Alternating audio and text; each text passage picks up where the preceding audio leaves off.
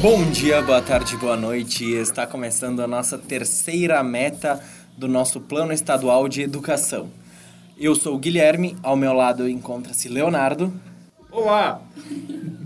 Simone Oi, oi, oi. e Marjorie. Olá. Bom, ah, vamos adentrando agora a meta 3, que diz universalizar até 2016 o atendimento escolar para toda a população de 15 a 17 anos de idade e elevar até o final do período de vigência deste plano a taxa líquida de matrículas no ensino médio para 90%.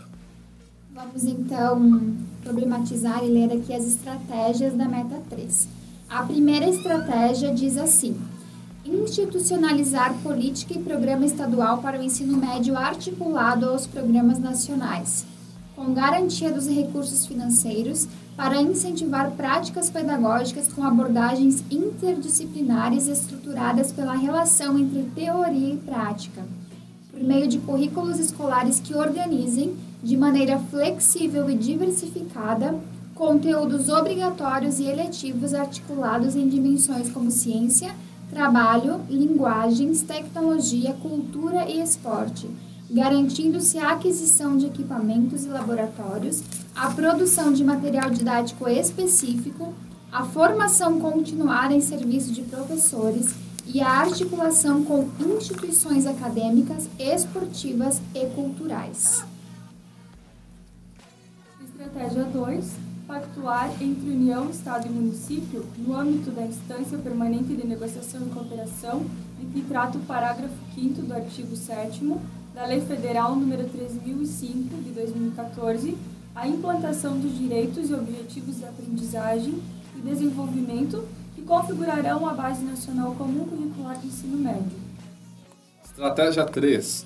Promover a relação das escolas com instituições e movimentos culturais, a fim de garantir a oferta regular de atividades culturais para a livre fruição dos estudantes dentro e fora dos espaços escolares, assegurando ainda que as escolas se tornem polos de criação de difusão cultural e prática desportiva, integrada ao currículo escolar.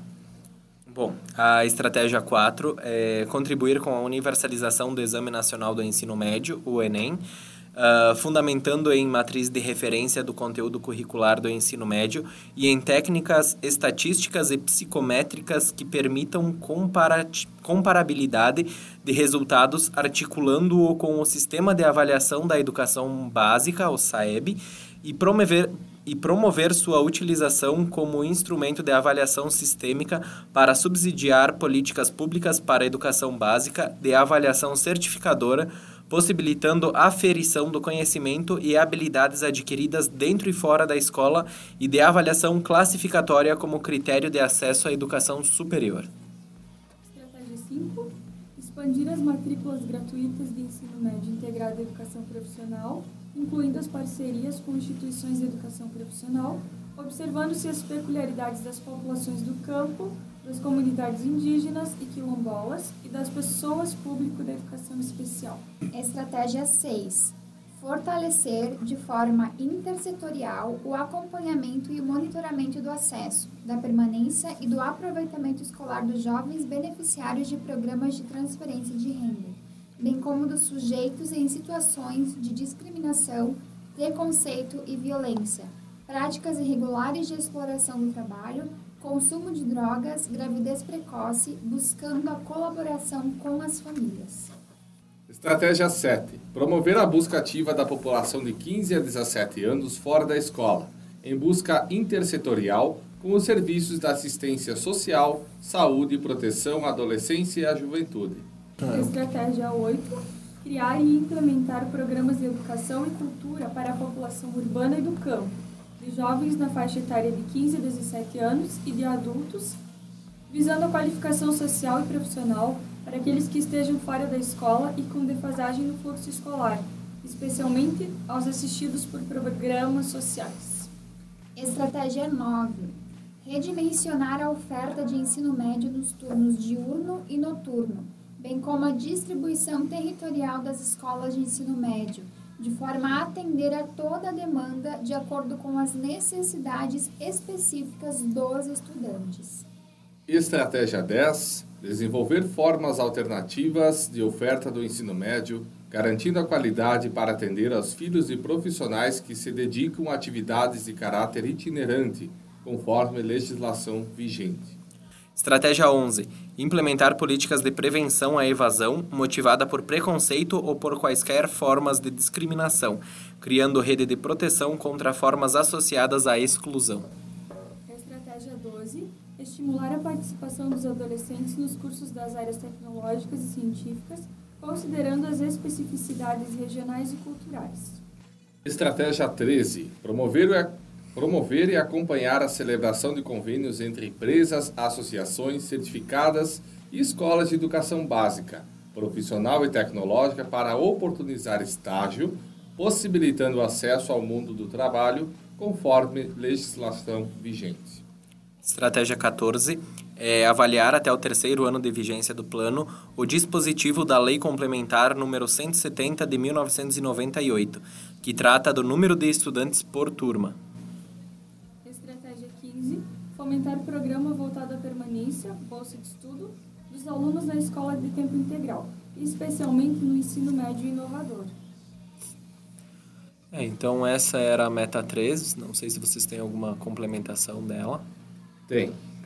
Ah, aqui nós temos então, na, deixa eu procurar, né, tá aqui ó, oferta do ensino médio na, nos três turnos, diurno e noturno, mas tem um número mínimo de alunos para abrir turmas no noturno, né? Tem escolas que já não ofertam mais por conta da autorização do Estado. Daí tem que somente cuidar um pouco nesse, nesse critério aqui, né?